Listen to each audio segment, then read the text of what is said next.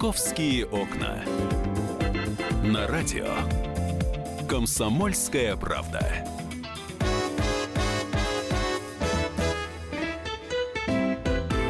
Здравствуйте, вы слушаете программу «Московские окна». Меня зовут Екатерина Шевцова, и в этом часе мы поговорим про Московское центральное кольцо. Третий день москвичи делятся впечатлениями и ощущениями. Если первые два дня делились эмоциями, то сейчас уже люди практично приходят вот э, к пользованию э, Московским центральным кольцом. Многие уже э, пытаются свой маршрут выстроить с учетом нового вида транспорта, хотя фактически тоже метро. И уже как-то вот э, эмоции, они немножко более мне кажется, менее яркие, может быть, более практичные какие-то вот мнения. Но, тем не менее, после того, как многие прокатились в субботу, я читала такие мнения. Причем у многих-многих людей, не только у блогеров, но и у обычных людей. Проехались э, по МЦК, проехали целый круг. Все здорово, кое-где красиво, но кое-где жуть жуткое. Такое ощущение, что находишься не в Москве, а в каком-то э, ужасном месте, промзона, обшарпанные дома. И даже было мнение взять, привести в божеский вид вот эту территорию, потратить лишние деньги. Э, мы попытаемся сегодня разобраться с нашим гостем, а, вдоль каких территорий неосвоенных или уже освоенных, но забытых, проходит Московское центральное кольцо. А для этого я пригласила сегодня Москвоведа, автор проекта «Прогулки по Москве» Александра Усольца. Александр, здравствуйте. Здравствуйте. Ну, давайте начнем с того, что э, Московское центральное кольцо, когда его строили, да, преследовало определенную цель. Это не был экскурсионный проект, да, не стояла задача москвичам показать красоты э, пригорода. Вот, у него была абсолютно понятная задача, которая в советское время достаточно, э, э мне кажется, успешно была реализована. Вот я лично видела, как грузовые грузовые большие такие вот вагончики по этому МЦК катались туда-сюда. Куда они там уходили, где их разгружали, я уже не знала. Вот, но я их видела. Ну, собственно, это такой был э, один из мегапроектов начала 20 века в Москве. Э, не, не просто там в советское время. В советское время это уже, как, скажем так, пользовались инфраструктурой. А э, мегапроект был создан для того, чтобы соединить все окраинные промзоны. То есть официальная граница Москвы, она же долгое время шла э, по вот этой железной дороги, ну и чуть-чуть за нее выходя в некоторых местах, но в целом, грубо говоря, вот она граница Москвы а, практически до самого хрущевского времени. То есть пока Москву сильно при Хрущеве не расширили. Соответственно, это были, а, то есть не то, что там окраины, это прям самая граница города, где располагались промзоны, где располагались склады. То есть Москва, поскольку, несмотря на то, что Петербург был столицей, Москва была таким экономическим центром во многом центральной России. И не зря у нас все вокзалы в Москве, все вот железные дороги в России, они ведут в Москву так или иначе. А, потому что через Москву а, и сейчас, и до революции а, шло очень много грузов, а, много шло различного сырья, что-то здесь оседало на заводах, соответственно, для переработки. И а, вот это кольцо, оно было сделано как чисто функциональная вещь, которая шла по промзонам, за городом. А, там а, делались, а, но при этом надо сказать, что делались совершенно там потрясающие станции станции а, в стиле модерн. Но а, это было даже не столько под пассажирское сообщение, сколько просто вот разгрузить, чтобы через город не возили вот, вот эти большие, а, большими вазами между различными промзонами. Это как сейчас, ну, сейчас даже уже Москва выросла за МКАД. Вот как МКАД в 60-х годах. То есть что-то такое далеко, где просто вот э, грузовиками перевозят а, грузы. Все, то есть не более того. И абсолютно неважно, какой у тебя пейзаж за окном, да? Там а... задача была другая, функционал был другой. Вот я смотрю сейчас, э, даже давайте мы с вами попробуем сесть на станцию Лужники и двинуться в сторону Сити, Пресни и вот туда далее. Первая станция, то есть когда ты в Лужниках находишь, там все красиво. Бережковская набережная, Новодевичий монастырь, как правило, люди, которые вот поэтому катались э, третьим, э, по, по Московскому кольцу, они все вот именно этот участок и снимали. Это красиво.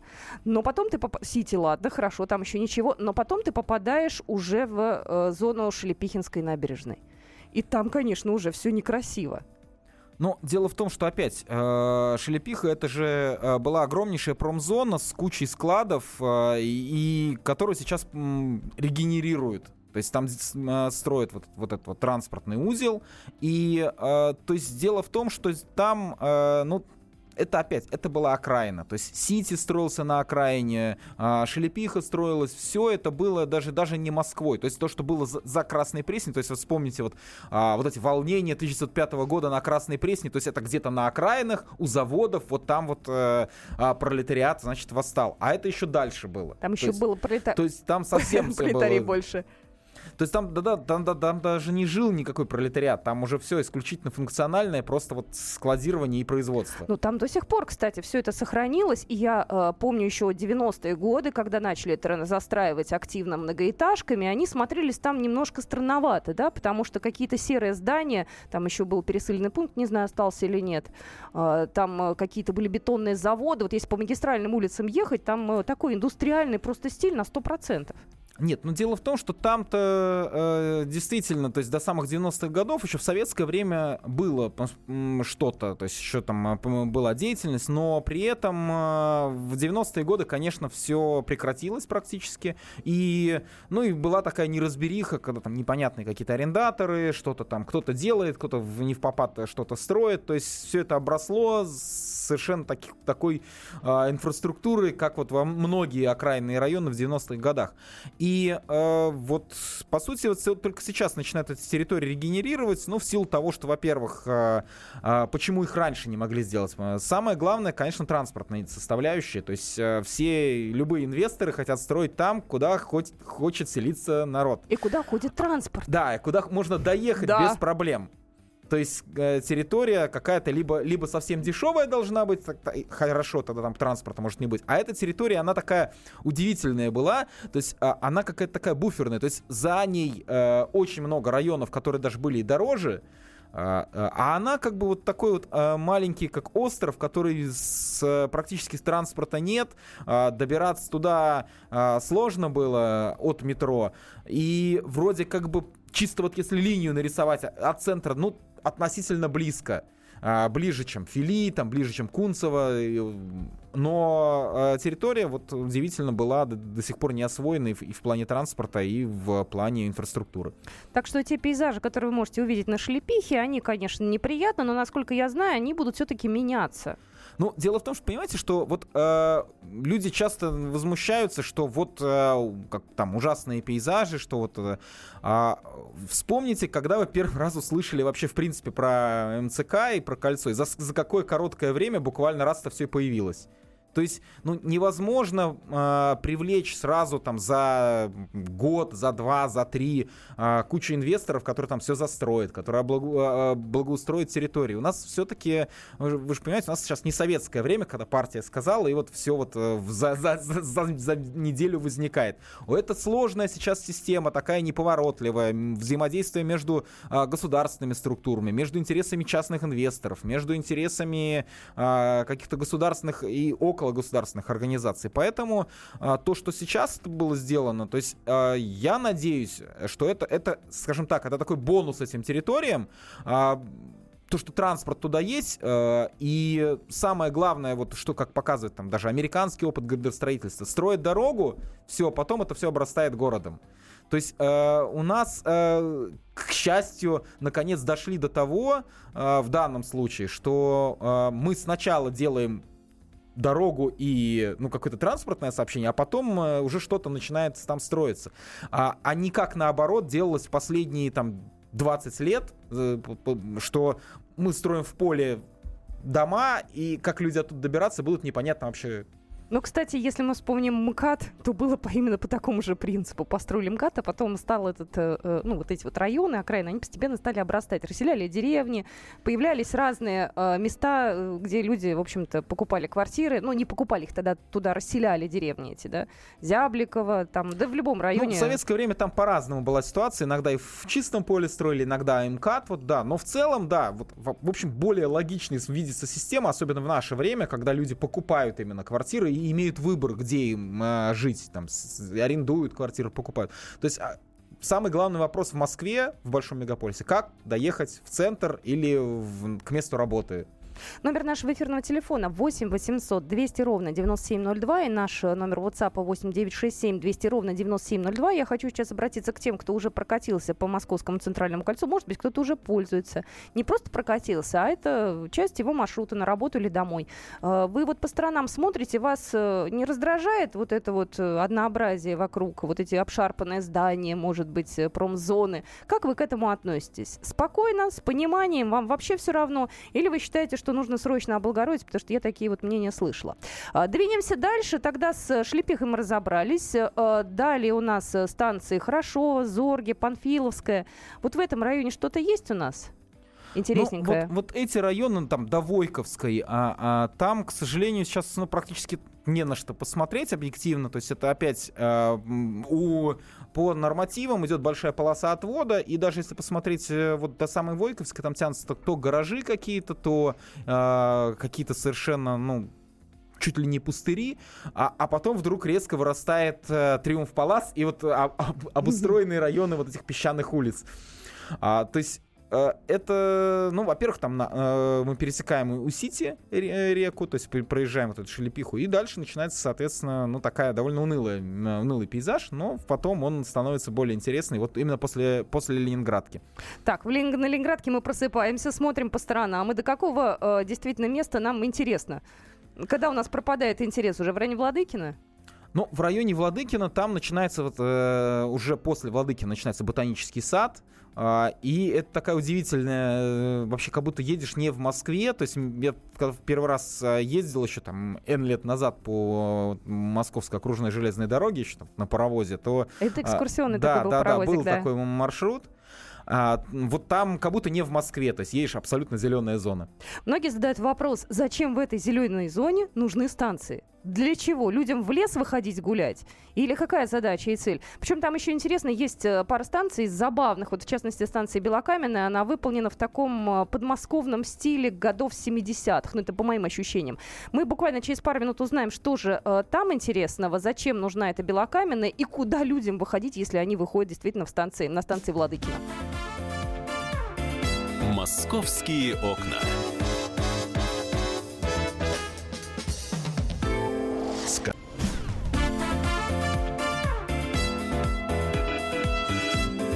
Московские окна. На радио. Комсомольская правда.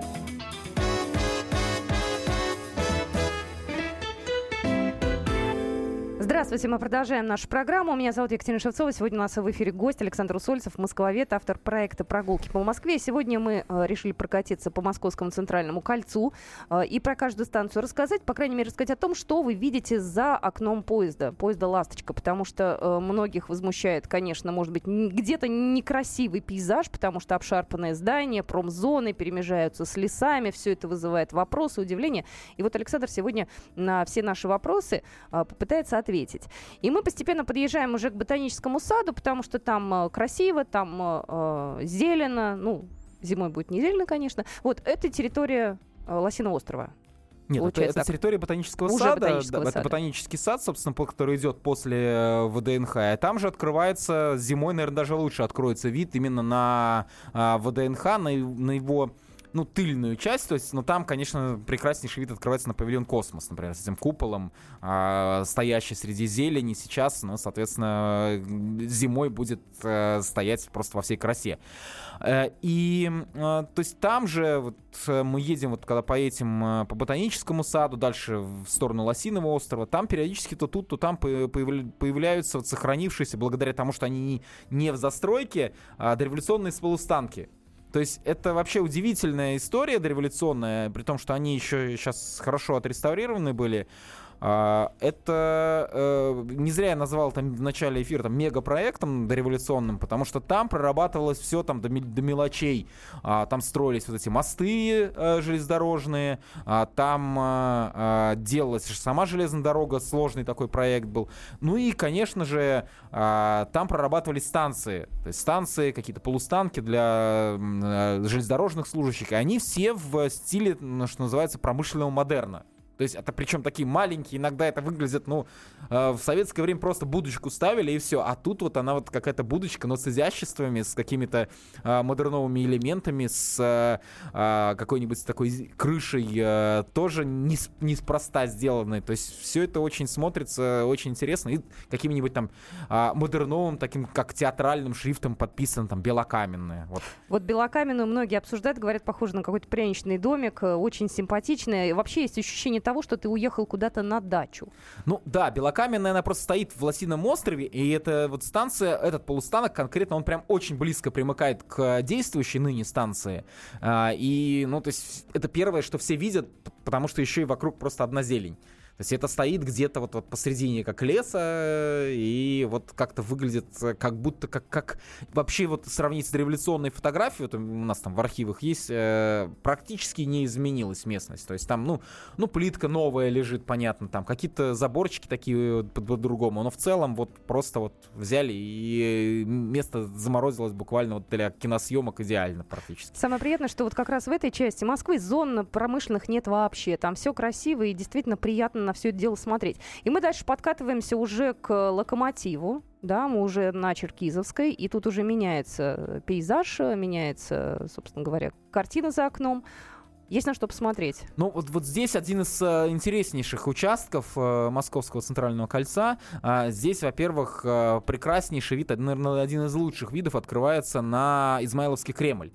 Конечно, Измайловский Кремль это такая не историческая вещь, это такой пряничный Кремль, сделанный уже в наше время, но он по-своему прекрасен. Но это примерно как вот все фотографируют замок в Диснейленде. То же самое, это вот для туристов что-то такое сделано на тему э, русских народных сказок, такая фантазия. Просто вот, вот э, что тоже должно, в принципе, в городе иметь место. Там, не, и, и что хорошо, это сделано вот как раз не в историческом центре, а где-то вот, пожалуйста, приезжайте, там, э, ходите на вернисаж. То есть там же вот выходишь, там же получается удобно вот это вернисаж, и э, там же рядом э, вот этот вид на вот этот советский брутализм сразу же открывается, э, вот эти корпуса э, измайловских, э, из, гостиниц Измайлова. Э, ну, наверное, я не знаю, наверное, редкий найдется человек, э, который в командировку ездил э, в Москву из России и, и не останавливался бы хоть раз там. То есть, потому что, ну, один из самых популярных гостиничных комплексов, в принципе, в э, Москве.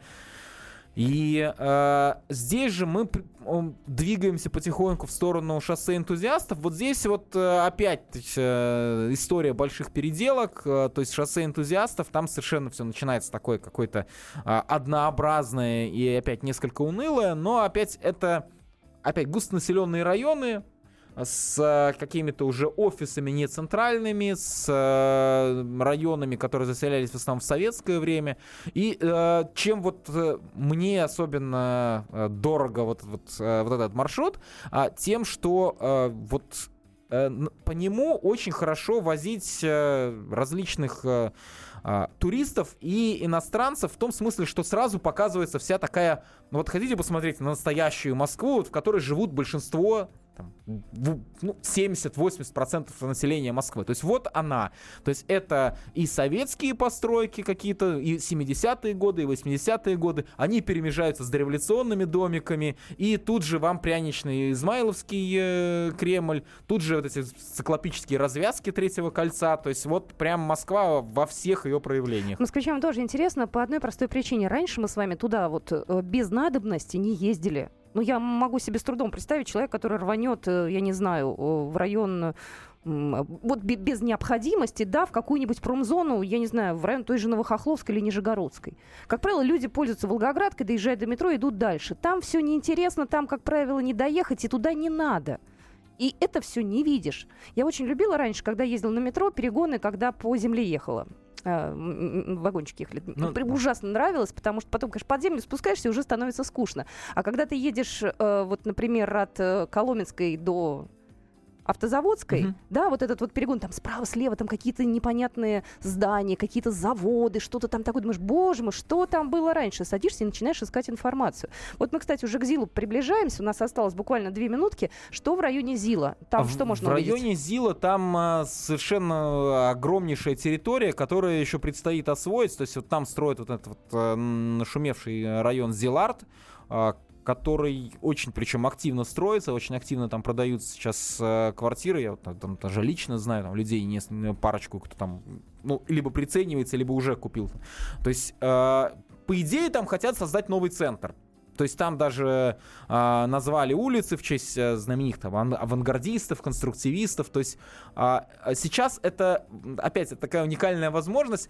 Э, приехать, мимо там проехать, посмотреть, и потом приехать э, через 10 лет и сказать, да удивительно, как вообще, то есть я же сам э, помню, как здесь вот был эти пустырь. руины да, да, да, да, да, потому что там, э, вот я ездил еще пять лет назад, когда вот на паровозе, то есть там э, совершенно было все удивительно заброшено.